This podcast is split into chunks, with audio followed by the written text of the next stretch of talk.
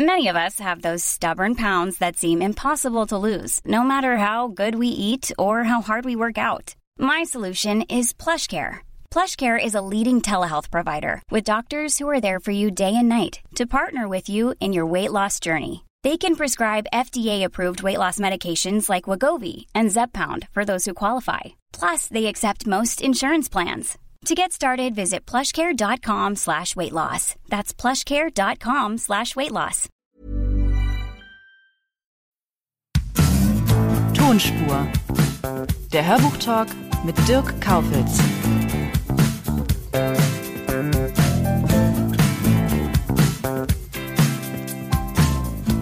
Dieses Mal freue ich mich auf Rufus Beck.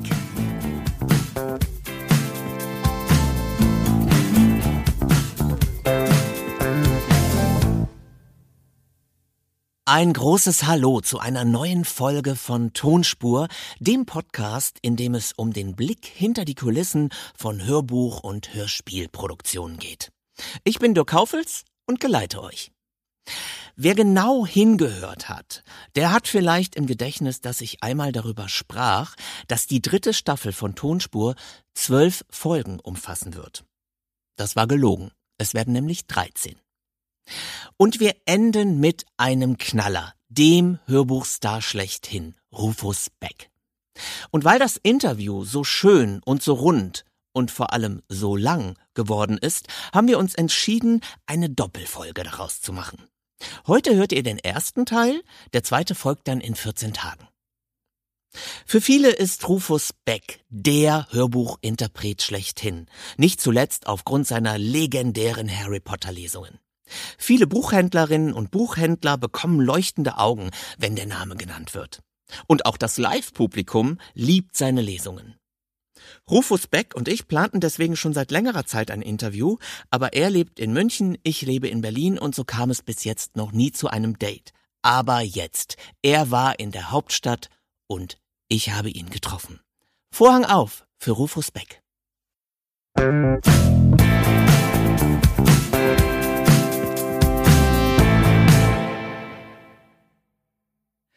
Ich freue mich sehr. Jetzt sitzt er mir gegenüber, Rufus Beck. Hallo. Hallo, hallo. Ich fange mal mit einer frechen Frage an. Okay. Was sagen Sie eigentlich dazu, dass viele Leute mit Ihnen einschlafen? Da gibt es eine lustige Anekdote. Ich war mit meiner Freundin in einem sehr bekannten Kaufhaus in München, das heißt Kaufhaus Beck, aber nichts mit meiner Familie zu tun. Und da kommt eine sehr attraktive jüngere Frau auf mich zu und hat vielleicht nicht bemerkt, dass da meine Freundin so gerade hinter mir stand. Ich ahne es. Und die sagte, oh, schön, dass ich Sie treffe. Ich gehe jeden Abend mit Ihnen ins Bett und so. Und meine Freundin guckte so komisch. Ja, das kann ich aufklären. Ja, ist mir schon öfter passiert. Normalerweise würde man sich vielleicht ärgern, würde man sagen, wie, du hörst etwas von mir und du schläfst dabei ein. Aber es ist wie bei Kindern. In der Zwischenzeit sind ja diejenigen, die damals die ersten Harry Potter gehört haben, sind jetzt 30, Mitte 30 und so. Weil die das immer wie Kinder, die hören ja eine CD oder eine Musikkassette oder eine Kassette immer wieder, immer wieder. Weil es ist dann so Wohnzimmer. Man ist so vertraut, man weiß, was auf einen zukommt und dann kann man sich entspannen und schläft ein. Insofern finde ich das eigentlich gar keine Beleidigung, sondern ich finde es toll, dass es immer wieder gehört wird und ich weiß, wie es gemeint ist. ja, ich glaube auch, es ist eher meditativ gemeint. Genau, genau. Also über ein Thema müssen wir natürlich sprechen. Es geht ja in diesem Podcast um die Themen Hörbuch und Hörspiel und ja. äh, Sie ahnen es, was jetzt kommt. Wir bringen das jetzt kurz mal mit ein paar Fragen hinter uns, nämlich Harry Potter. Der wird ja wirklich mit Ihrer Stimme verbunden. Harry Potter. Was haben Sie eigentlich gedacht, als der Stoff Ihnen damals zum allerersten Mal angeboten wurde? Da konnte ja noch keiner ahnen, dass das Ding mal so abgeht. Warum haben Sie sich entschieden, das zuzusagen?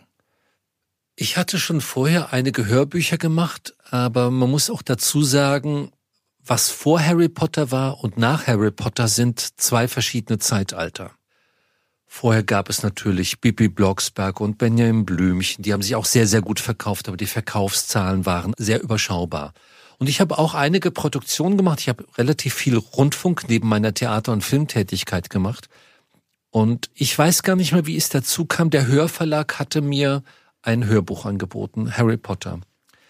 es war nie die Frage davon, es wurde auch nie offen dargestellt, dass eventuell noch sechs weitere folgen würden, sondern ich bin von einem Hörbuch ausgegangen.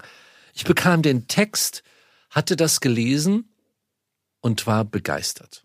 Und ich muss sagen, bis heute halte ich den ersten Band für den schönsten und besten Band, den sie geschrieben hat. Die Gründe dafür sind, sie hatte bei so einem Övre, wenn man bei so einem Werk, sagt man Septalogie, ja einem siebenteiligen Werk, die muss sich kurz fassen. Sie muss relativ schnell den Leser oder den Hörer einbeziehen. Um was geht es? Was ist das Thema? Was ist die Hauptgeschichte? Wie ist das Finale? Also im Grunde genommen drei Akte. Ich habe das so in Erinnerung, dass das vielleicht 350 Seiten waren, 300 Seiten so, also überschaubar. Man könnte es in zwei Tagen lesen. Die ganze Idee, wie das entwickelt wurde, dass so ein kleiner Junge bei diesen Idioten aufwächst. Aber das Witzige dabei ist, dass diesen Idioten, diesen Dursleys auf einmal die Welt so merkwürdig vorkommt. Dass man sieht auf einmal Menschen mit merkwürdigen Vorhängen, also Vorhänge sage ich so, ähm, Umhänge, Tal Umhänge, Talare mhm. und so. Und diesem Dursley fällt etwas auf. Und dann wird diese reale Welt mit der Zaubererwelt vermischt. Und der will das nicht wahrhaben. Das ist sehr komisch. Und dann passiert es natürlich Hagrid, Harry Potter wird abgeholt, kommt in diese Schule. Diese klassische Dreiteilung, wie bei einem Theaterstück, war so gelungen und das war so spannend, so witzig. Jedenfalls habe ich das gelesen und gesagt, super toll. Mhm. Und wir werden das irgendwann mal aufnehmen. Damals bekam ich die Texte wahrscheinlich schon zwei Monate vorher. Damit das ist lange vorbei, Herr Monatelang. Ja, das brauche ich auch nicht. Ja, also ähm, äh, ich kann wirklich theoretisch vom Blatt lesen, wie so ein Jazzmusiker, so äh, Partitur. Aber damals bekam ich ganz früh und so. Und dann habe ich einen Urlaub verbracht in England und ich hatte schon wieder den Titel von dem Buch vergessen, aber ich wusste, dass das was mit Harry ist. Und da dachte ich, ja, mal gucken, wie das bekannt ist in England. Vielleicht kennen die das da auch. Und dann fragte ich, entschuldigen Sie, es gibt so ein Kinderbuch, das, ähm, ich kann den Titel nicht ganz genau ähm, wiedergeben, aber es ist was mit Harry. Haben Sie das zufälligerweise? Und dann sagte die Dame, drehen Sie sich mal bitte um. Und da war hinter mir eine Wand von unten bis oben gestapelt mit diesen Büchern. Wahnsinn. Und das waren die ersten beiden Bände, gab es da schon. Jedenfalls bin ich damals ins Studio und ich muss auch sagen, es war ein absoluter Glücksfall. Der Glücksfall war, keiner wusste, wo es da hingeht. Keiner hat mir irgendwelche Vorschriften gemacht. Das heißt, Sie hatten eine gesunde Blauäugigkeit auch. Vielleicht auch eine Kaltschnäuzigkeit, weil ich schon immer gerne so selber mein Ding machen wollte, ob das jetzt Regie war oder Schreiben. Und man hatte mir vollkommen freie Hand gelassen. Mhm. Das Wunder dabei ist, das hätte ja vollkommen schief gehen können weil die Figuren, die ja eine besondere Klangfarbe haben, hätte ja sein können, dass so besondere Figuren im nächsten Band, wo ich ja nicht wusste, dass es einen nächsten Band gibt, eine Hauptrolle haben. Und das ist vielleicht eine Stimme, die einem auf die Nerven geht. Oder oder stellt sich auf einmal oder, raus, dass die Stimme arabischen Akzent Ja, oder dass ein ganz anderer ist. Oder dann stellt man fest, dass der vielleicht, ja, das eigentlich ähm, eine jüngere Stimme ist und man weiß eigentlich nicht, wie alt er ist. Aber alle Stimmen, die ich aus dem Bauch erfunden habe, hatten bis zum siebten Band ihre Gültigkeit. Also ganz verrückt. Mhm. Und ich habe mir später gedacht, wenn die Amerikaner das unter ihren Fittichen gehabt hätten, die hätten das niemals zugelassen. Die hätten genau bei jeder Figur gesagt, nein, da müssen wir uns genau überlegen, ganz viele Bedenkenträger, nein, das wird jetzt noch weitergehen, es kann sich sein, dass sich das anders entwickelt weil auch die englischen, ich habe die amerikanische und die englische Ausgabe gehört, das ist sehr, ähm, da wird schon toll gelesen, aber sehr, sehr leicht nuanciert. Da wurde nicht wie bei mir mit dicker Ölfarbe aufgetragen. Ich sage ja immer, was ich da gemacht habe, ist wie, boah, wie so Van Gogh-Malerei. Mhm. Das andere war so Tusche. Das hat mich sehr verwundert, dass das später, dass das aufging. Und noch etwas, der Vorteil war, ich wusste ja da noch nicht, das geht weiter. Und als es dann weiterging, war ich so ganz neugierig, ah, mal schauen, ah ja, ich kann mich an diese Figuren erinnern. Und die Figuren wurden, glaube ich, nuancierter, kontrastreicher, tiefer, weil ich ja mehr Erfahrung hatte. so wie man vielleicht eine Rolle spielt im Fernsehen und bei den ersten zwei Filmen, ja, wackelt es. Man wird immer mehr die Figur. Also ich hatte immer mehr Vertrauen zu den einzelnen Charakteren. Beispielsweise der Hagrid, dieser Waldhüter, dieser Riesenmensch. Die Stimme wurde immer tiefer. Dabei der Internatsleiter Dumbledore, dessen Stimme wurde immer sagen wir mal, heiserer, der wurde immer transparenter, der löste sich langsam auf. Und das, ich wusste das ja nicht, dass der am Ende, im letzten Band, wirklich den Geist aufgibt. Der ist fast nicht mehr hörbar. Der ist fast nur noch Geist, kaum noch Stimme. Das war Zufall. Das war Aber ja schön. merkwürdiger Zufall. Toll. Harry Potter hat ja vieles in Bewegung gesetzt. Also viele Kinder haben angefangen zu lesen und eigentlich bis heute noch wird der Kinderbuchmarkt bestimmt von Zauberei und Magie. Mhm. Was hat denn Harry Potter für Sie bedeutet? Also inwiefern hat Harry Potter Ihr Leben verändert? Gab es da irgendwie einen Einfluss? Es hat schon mein Leben verändert, aber ich habe das erst später wahrgenommen. Weil ich bin jetzt zum Performer. Ich habe das natürlich immer geliebt, die Arbeit in einem Studio viel mehr wie jetzt Hörspiel. Das ist auch schön, aber ich bin ein Fan von Hörbüchern. Ich höre selber viel Hörbücher und für mich war das wie so ein Urlaub. Ich bin alleine, ich kann das sehr lange machen, ich habe da eine große Kondition, ich habe viel Spaß und es ist für mich interessant, weil ich immer mit Kopfhörern arbeite. Meine Tontechniker früher, vor 20 Jahren, haben gesagt, ich bin einer der wenigen, der immer die Kopfhörer aufhat. Ich sage, ich muss mich immer selbst hören. Für mich ist das Mikrofon ein Instrument, mit dem ich spielen kann. Und ich merkte, dass meine Mikrofonstimme anders klingt wie meine Naturstimme. Und ich musste mich an meine Stimme gewöhnen. Und was es mit mir gemacht hat, ich habe, glaube ich, im ersten Jahr eine Lesereise mit Joanne Rowling gemacht. Dazu muss ich auch eine kleine Anekdote erzählen. Gerne, dafür weil das sind war wir hier. absolutes No-Go, was ich gemacht habe. Ich bekam also die Anfrage, wir gehen auf Lesereise, die Joanne und ich. Das wird Deutsch-Englisch sein. Ich werde den deutschen Part lesen und sie den englischen Teil und man wird die ersten vier Kapitel lesen. Und da habe ich gesagt, nee, das geht so nicht. Das können wir nicht machen. Ich wollte mit der Joanne Rowling reden und telefonieren, bekam die aber irgendwie nicht an die Strippe und ich habe denen gesagt, ja, aber das müssen wir anders machen. Und weil ich da nie einen Gesprächspartner hatte, habe ich mich hingesetzt und habe aus den vier ersten Kapiteln, weil ich gesagt habe, das kann man nicht durchlesen. Das ist nicht alles fürs Performen geeignet. Es gibt Dinge, die sind zu viel Beschreibung. Es muss viel Dialog geben und wenn Beschreibung relativ kurz wie eine Regieanweisung oder eine, eine, eine Skriptbeschreibung in einem Drehbuch. Aber weil ich ja vom Theater und Film komme, hatte ich so ein Konzept und habe wahnsinnig viele Striche gemacht und hatte mir eine englische Ausgabe gekauft. Mutig, mutig, sag ich Ja, mal. ja, aber das habe ich ja. Aber wissen Sie, Dirk, mir war das nicht klar. Ja.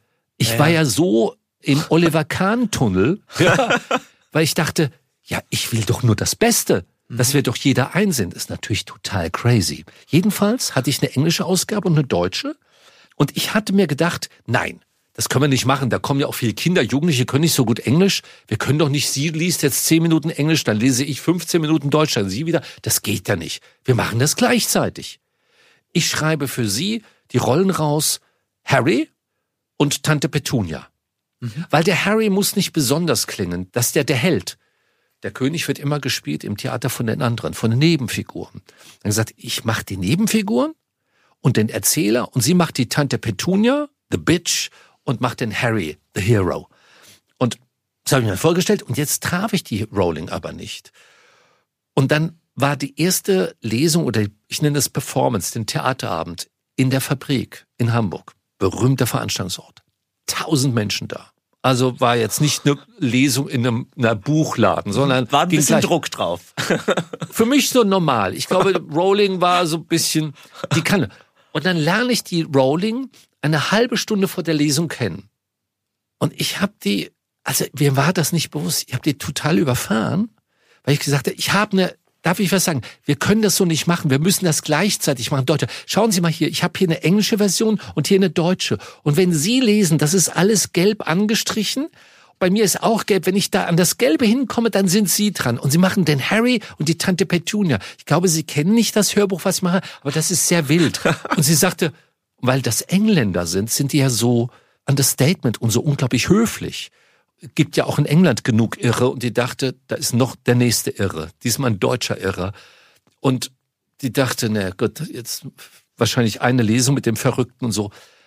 Und dann gingen wir raus. Wir hatten es ja nie geprobt. Also sie hat also gar nichts dazu gesagt, großartig. Ich kann mich jedenfalls nicht mehr dran erinnern. vielleicht vielleicht habe auch nur ich geredet. jedenfalls, sie hat ja von mir das englische Buch bekommen. Ich gebe ihr, und da waren nur Striche drin. Es ist unvorstellbar. Also, aber ich war so überzeugt. Wir machen das ganz toll. Das wird toll. Wir machen einen Theaterabend. Verlassen Sie sich darauf. Ich weiß, ich habe hier ein paar Sachen, weil aus den vier, das haben wir ein bisschen komprimiert. Und weil die keinen Bock hatte, sich jetzt mit mir rumzustreiten oder den Abend alleine zu gestalten oder sie war so höflich oder vielleicht mochte sie mich auch, machten wir das. Und jetzt passierte etwas ganz Besonderes. Sie war ja so, die wusste ja nicht, wie ich da klinge. Und ich legte dann los und sie las so Harry Potter ganz normal und dann ich dann Hagrid und dann mhm. den und die und die guckte so rüber und du musste selber manchmal schmunzeln und merkte, wow, das Publikum fand das irre. Vor allem, weil die paar Sätze, die sie hatte, verstand man ja aus dem Zusammenhang, mhm. wenn sie Englisch sprach. Also wir haben das so gemacht, als ob wir eine Sprache das sprechen. Das heißt, es hat funktioniert. Es hat funktioniert. Aber es war ja nicht nur eine Lesung. Wir gingen ja zehn Tage auf Tour. Und ich glaube, das hat ihr gefallen. Und das war, äh, sind dann ganz besondere Sachen auf dieser Lesereise passiert. Weil damals muss ich auch dazu sagen, der Verlag, Verlage sind normalerweise auch Hörbuchverlage, normalerweise.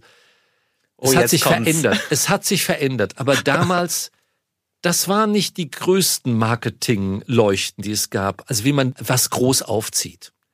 Die hätten einen liebsten in eine kleine Buchhandlung geschickt, aber nicht ins Theater oder ins Kino. Und ich dachte immer groß. Und ich dachte auch, da kommt eine ganz tolle Autorin, da müssen wir doch mit einer Mercedes-Limousine durch Deutschland fahren. Nee, dann haben die so einen Gruppenrabatt gebucht über die Bundesbahn. Wir sind dann quasi so in den Bundesbahn rumgefahren. Und da gibt's ein paar Verlage, die das anders machen würden und später auch anders gemacht haben. So, ich glaube, Beispiel. heute würde man das mit Frau man würde das anders nicht nein, mehr machen. Nein, aber auch man, aber selbst da, dann macht man einen Deal, dann ruft man vielleicht eine Firma an, sagt, hör mal zu, wir machen eine Wärme mit euch, stellt uns ein Auto und einen Fahrer, wie auch immer. Aber man muss Autoren weil ich fand die eine ganz tolle Autorin, auch wenn die, glaube ich, erst das zweite Buch geschrieben hat. Wenn Menschen sowas Tolles machen, muss man die auf den Händen tragen. Und was soll das? Dann gibt man ein paar Mark mehr aus. Aber sind wir da mit der Bimmelbahn rumgefahren, Verspätung und raus und Taxi. Also jedenfalls, das war ganz toll und das war meine Erinnerung an Harry Potter. Aber wie schön. Also das ist ja eine ganz schöne Geschichte auch. Also wer kann das von sich sagen, dass man mit Frau Rowling mit der Bundesbahn durch Deutschland. Ja, wir sind durch Deutschland. Wir waren natürlich, uns kannte da ja niemand und das sind auch absurde Sachen passiert. Vollkommen absurd. Verlassen wir aber mal das Thema Harry Potter, ja, denn gerne. wir haben ja noch ein paar andere Themen. Sie haben ja nicht nur Harry Potter gelesen, Sie haben es ja eben schon gesagt. Also es gab ein Leben auch vor Harry Potter, es gibt ein Hörbuchleben nach Harry Potter. Unter anderem haben Sie auch gelesen Der Goldene Kompass von Philipp Pullman, Andreas Steinhöfels Die Mitte der Welt, ein hm großes Werk der Kinder- und Jugendliteratur. Dann Owen Colfers Artemis Fowl. Mhm.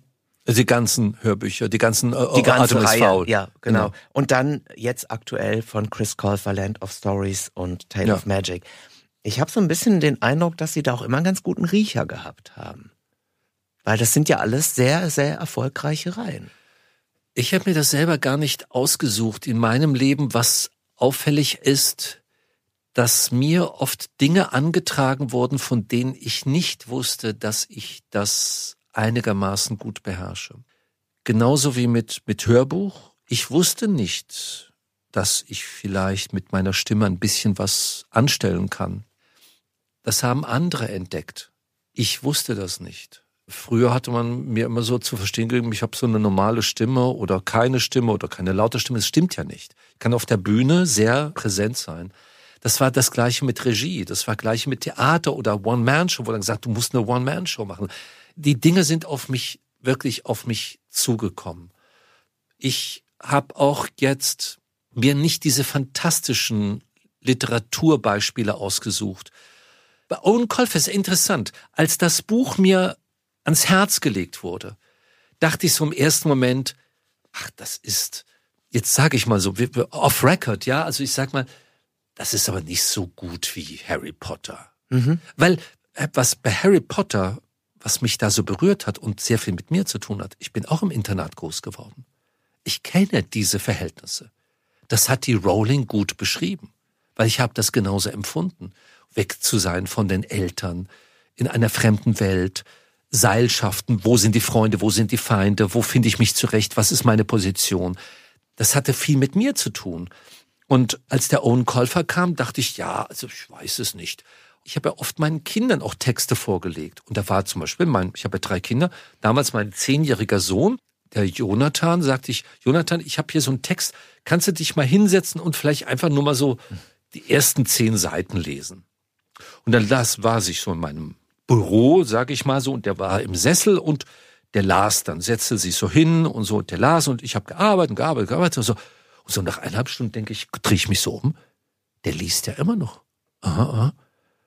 Und dann sage ich, gefällt dir, oder? Ja, ja, ja. Und soll ich das machen? Jo, ja, Papa, bin gespannt. Mach das. Toll. Ja, okay. Äh, ja, rief ich den Verlag an und sagte, ja, also ich finde das ganz gut. Habe ich meinen Sohn zitiert. Da kommt der Schauspieler Finde das ganz gut. Da können wir zusammenkommen. Und das war ja dann auch ein, wirklich ein Riesenerfolg. Mhm.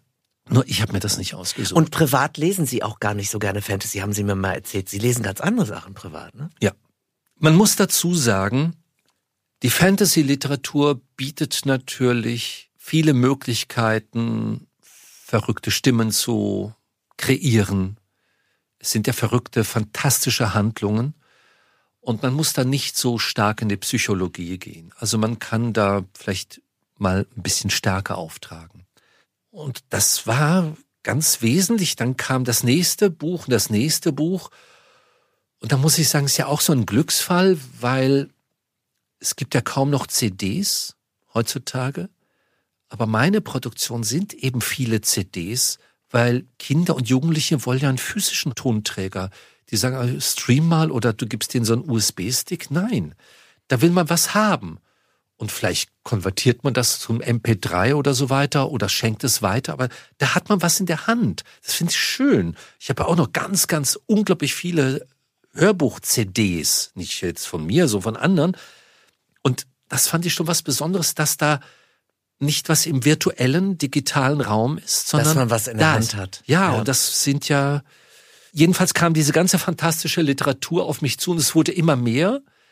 Und ich muss schon sagen, ich finde es schade, dass ich so selten oder dass man mich so selten fragt, ich bin ja keiner, der dann den Finger hochhält, von der Literatur, die ich früher so gemacht habe. Also ich habe ja sehr viele John Irvings gemacht. Anthony McCartan, Ray Bradbury, Dinge, die ich sehr, sehr liebe, vor allem angelsächsische Literatur. Das interessiert mich. Literatur, die ich selber lese, weil ich, da muss dazu sagen, wenn meine Freundin und ich, wir sitzen zu Hause. Also ich hatte seit, glaube ich, 23 Jahren keinen Fernseher, also auch da, nur 25 Jahre.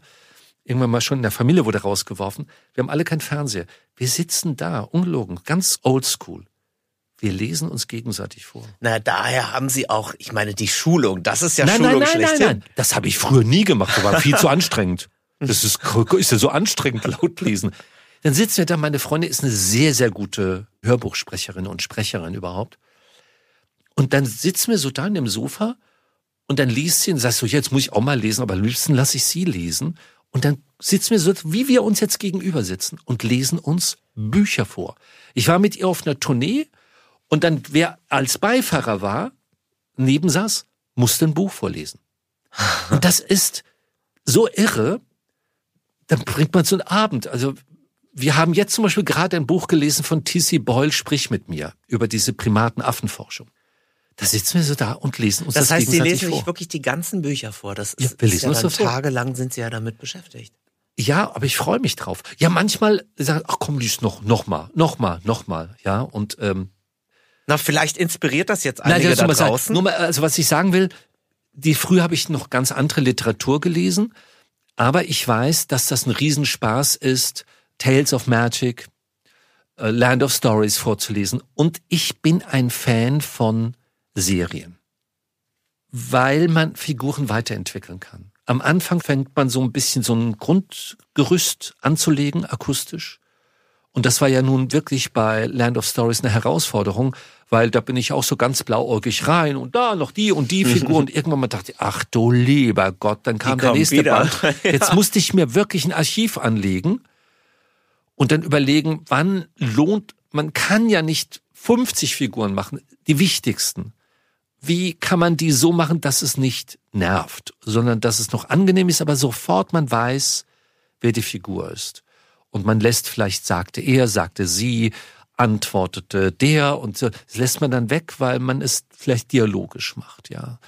Und das war dann eben schon ein Riesenspaß, wenn man etwas entwickeln kann. Chris Colfer, wo ich beim ersten Band äh, schon dachte, na, was will er denn jetzt noch schreiben? Und dann kommen noch fünf weitere, wo ich echt platt war. Mhm. Und der ist nun wirklich Er ist auch sogar jung. besser geworden, muss man sagen, ne? Also von Band zu Band. Also das unterschiedlich sind Tales of Magic und Land of Stories sind ähnlich, aber genügend unterscheidbar. Auch bei Land of Stories bin ich auch der Meinung, dass der erste Band, also ich mag immer die ersten Bände, die sind so unschuldig. Mhm. Das ist vielleicht ein bisschen wie wenn man so einen One-Taker hat und man hat noch nicht ach, lass mich noch mal machen, lass mich doch noch mal probieren. Aber dieses erste Mal, das weiß man auch vom Film. Man hat es noch nie gehört, es hat noch nie geklungen, es war noch nie da, hat sich manifestiert und dann wirft man sowas hin. Wenn man da sehr bei sich ist und fokussiert und konzentriert ist, kann das ein toller Wurf sein. Und dann später versucht man es zu verbessern. Hm. Also ja, ich möchte natürlich auch mal auf den anderen Rufus Beck zu sprechen kommen, nämlich den Schauspieler Rufus Beck, beziehungsweise eigentlich möchte ich noch was anderes mal kurz ansprechen, nämlich Sie haben ursprünglich gar nicht geplant, Schauspieler zu werden. Das stimmt. Sondern unter anderem angefangen, Islamwissenschaften zu studieren. Was waren denn da die Beweggründe? Jetzt könnte ich die wahre Geschichte oder die gut klingende Geschichte erzählen. Und das soll dann jeder selber entscheiden, was die wahre und was die gut klingende Geschichte ist. Ich hatte keinen guten Numerus Clausus. Und das hing auch damit zusammen, da ich ja in einer sehr ja, sehr bekannten, ähm, sehr bekannten Internat war. Aber ich habe dort nicht meinen Abiturabschluss gemacht. Und dann bin ich dann später auf eine andere staatliche Schule gegangen und ich bin da auf so eine, ich war ja vorher, war es ja so gemischt und war ich auf so einer jungen Schule und ich war total unglücklich. Ich kam quasi von einem System ins andere. Das kennt man ja, wenn Sie von Hamburg umziehen nach Bayern, geht der Notenschnitt richtig runter. Ja, weil da irgendwie andere der Föderalismus Curriculum ist genau und so, ja, Kulturföderalismus und so. Ganz schwierig, kein einheitliches Schulsystem. Jedenfalls hatte ich ganz schlechte Noten. Und ich wollte eigentlich, habe ich gedacht, ähm, an der Journalistenschule, das hätte mich interessiert. Da hätte ich aber warten müssen. Und dann saß ich so da und überlegte und ich hatte immer ganz viele Sachen gleichzeitig gemacht. Ich hatte ja äh, Zivildienst gemacht und dann eine Krankenpfleger-Helferausbildung.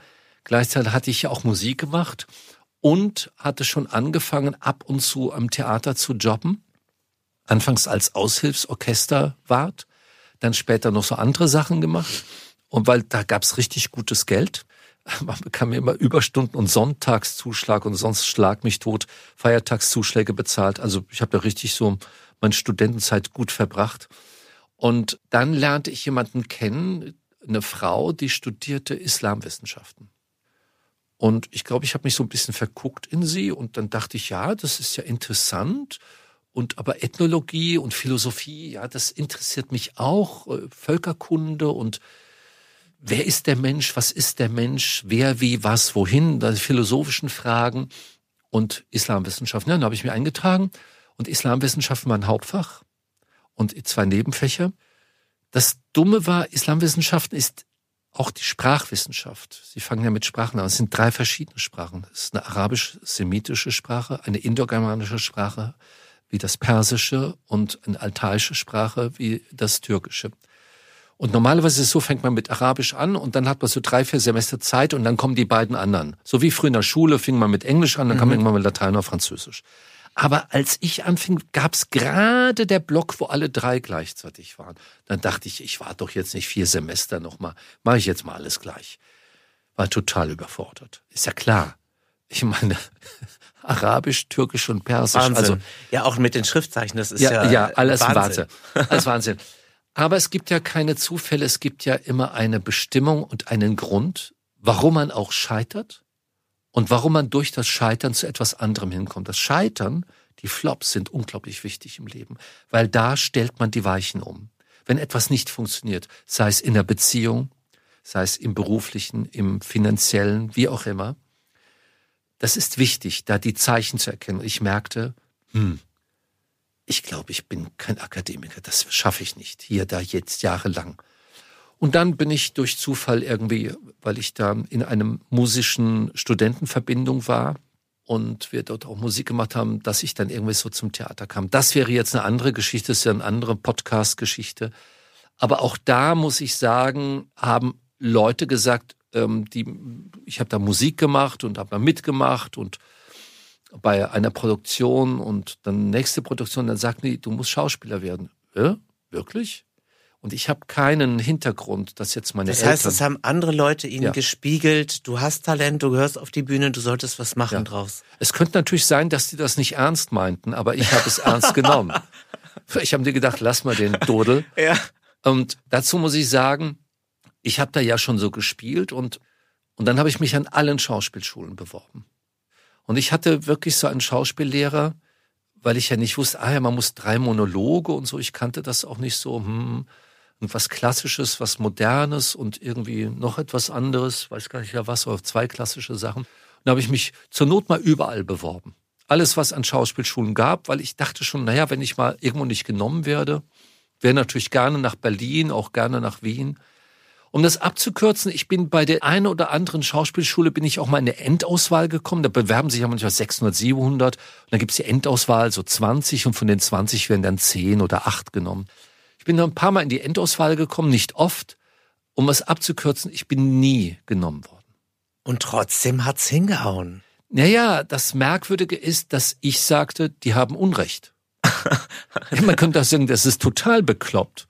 Aber die haben Unrecht. Und ich hatte ja schon das Gefühl, ich habe ja schon gespielt in Heidelberg, auch wenn das ganz Mini-Rollen waren. Und ja, auch eine andere Geschichte. Ich habe dann irgendwann mal mich an einem Theater habe ich was gehört, weil ich hatte ähm, ein Studium, auch Musikstudium. Ich war in, Saarbrücken und dann habe ich irgendwas gehört und so. Da, da ist ein Schauspieler krank geworden im Kindermärchen, hat sich ein Bein gebrochen und da bin ich darüber und habe ich gesagt, ob ich mal angerufen, ob ich da mal vorsprechen kann. Und das ist so, also quasi, ich war so überzeugt davon. So, das ist das Merkwürdige. Natürlich ist das ein wahnsinniger Weg. Eigentlich hat man überhaupt keine Chance, wenn man jetzt nicht auf einer großen Schauspielschule war. Aber ich war anscheinend äh, so von meinem Weg, ich hatte so Blut geleckt, sagt man, glaube ich. Aber das haben andere gesehen. Auch da wieder, ich glaube, du musst Schauspieler werden. Wirklich? Ich wollte du musst mal dazu werden. sagen, dieses, ich sag mal so sympathisch planlose haben ja viele Künstler am Anfang ihrer Karriere, ne? Dass sie so das mal probieren und hier mal und da mal. Glaube ich Studio. nicht. Heutzutage, die sind auf einer geilen Schauspielschule, dann kommt ein tolles Vorsprechen, dann sind die gleich an einem 1A Theater. Also, bist du auf der Falkenberg-Schule, gucken die schon mal und dann spielst du auch schon mal mit in einem Kammerspiel. Mhm. Oder bist du in der August-Everding-Akademie, dann bist du auch mal am Resi. Oder bist du in Bochum an der Schauspielschule, spielst du auch mal im Bochumer Schauspielhaus mit. Oder in Zürich und so weiter. Mhm. Ja, aber ich habe diesen anderen Weg. Ich bin durch die von den Klitschen langsam hoch. Also man könnte sagen, so Learning by Doing, so wie bei Shakespeare. Da hat man gesagt, hier, du bist es, du bist Schauspieler und das war, was weiß ich, der. So, und andere haben dann so viel in ihnen gesehen, dass sie sogar vom Magazin Theater heute den Nachwuchsschauspielerpreis 1989 bekommen haben. Ja, und das Tolle daran ist, dass ich da schon so alt war, dass es da schon gar kein Nachwuchs mehr war. Dachte ich, ist das jetzt ein Kompliment oder haben sie gesagt, dem alten Sack müssen wir jetzt auch mal. Also, ich war da 32. Mhm da kriegt man keinen Nachwuchspreis mehr. Vielleicht sah ich auch so jung aus, aber die haben sich vielleicht auch verschrieben. Sie meinten vielleicht einen anderen.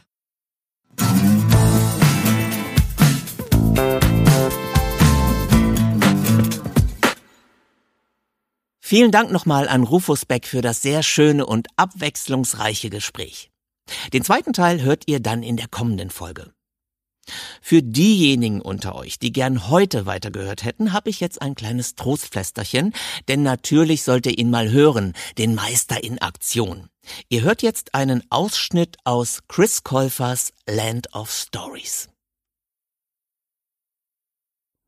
Die Tür des Lebkuchenhäuschens schwang langsam auf. Alex und Connor erstarrten. Eine große Gestalt im Kapuzenmantel quetschte sich durch den Türspalt und hob dann den Kopf, um die Zwillinge anzustarren. Vor den Geschwistern stand ohne jeden Zweifel eine Hexe. Und obwohl den beiden jeder Vergleich zu einer anderen echten Hexe fehlte, sah sie grotesker aus, als Alex und Connor es sich je hätten träumen lassen. Ihre Haut war faltig und fahl, mit leicht gelblichem Teint. Die Augen waren blutunterlaufen und traten aus ihren Höhlen hervor.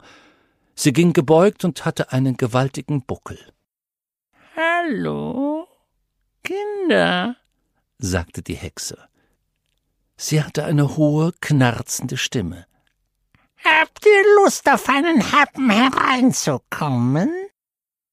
Die Zwillinge konnten ihre Furcht kaum verbergen, Beide standen wie angewurzelt da und starrten die Hexe an wie einen tollwütigen Tyrannosaurus Rex, der sich jeden Moment auf sie stürzen könnte.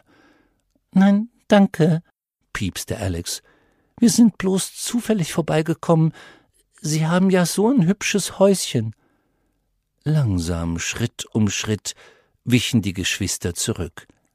Wollt ihr euch nicht gern einmal das Innenleben ansehen? fragte die Hexe. Wessen Innenleben? entgegnete Connor und Alex stieß ihn mit dem Ellenbogen an. Seid nicht albern, ihr Knirpse, kommt herein, beharrte die Hexe und klang dabei allmählich ungeduldig. Einladend streckte sie eine zittrige Hand nach ihnen aus, den Zwillingen fiel auf, dass ihre Haut von Verbrennungen übersät war, womöglich vom letzten Besuchsnachmittag.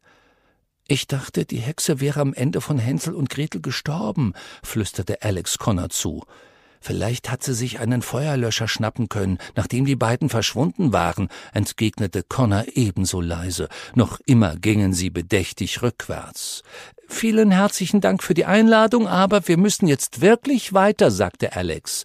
Wir haben es echt eilig, fügte Connor hinzu. Wir sind in einer halben Stunde mit ein paar Zwergen zum Kaffee verabredet, also sollten wir uns besser mal sputen.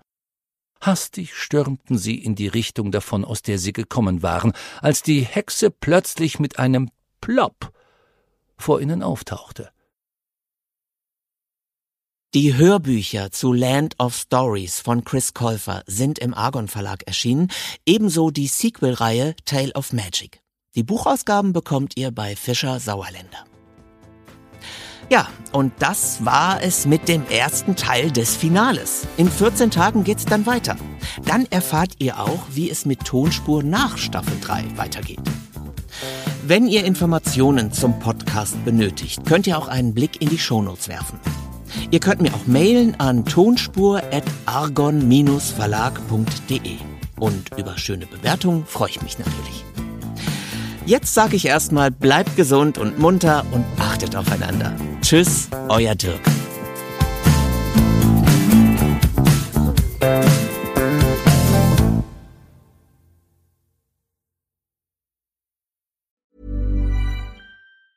Even when we're on a budget, we still deserve nice things. Quince is a place to scoop up stunning high-end goods for 50 to 80% less than similar brands. They have buttery soft cashmere sweaters starting at $50, luxurious Italian leather bags, and so much more. Plus, Quince only works with factories that use safe, ethical, and responsible manufacturing. Get the high-end goods you'll love without the high price tag with Quince. Go to quince.com/style for free shipping and 365-day returns.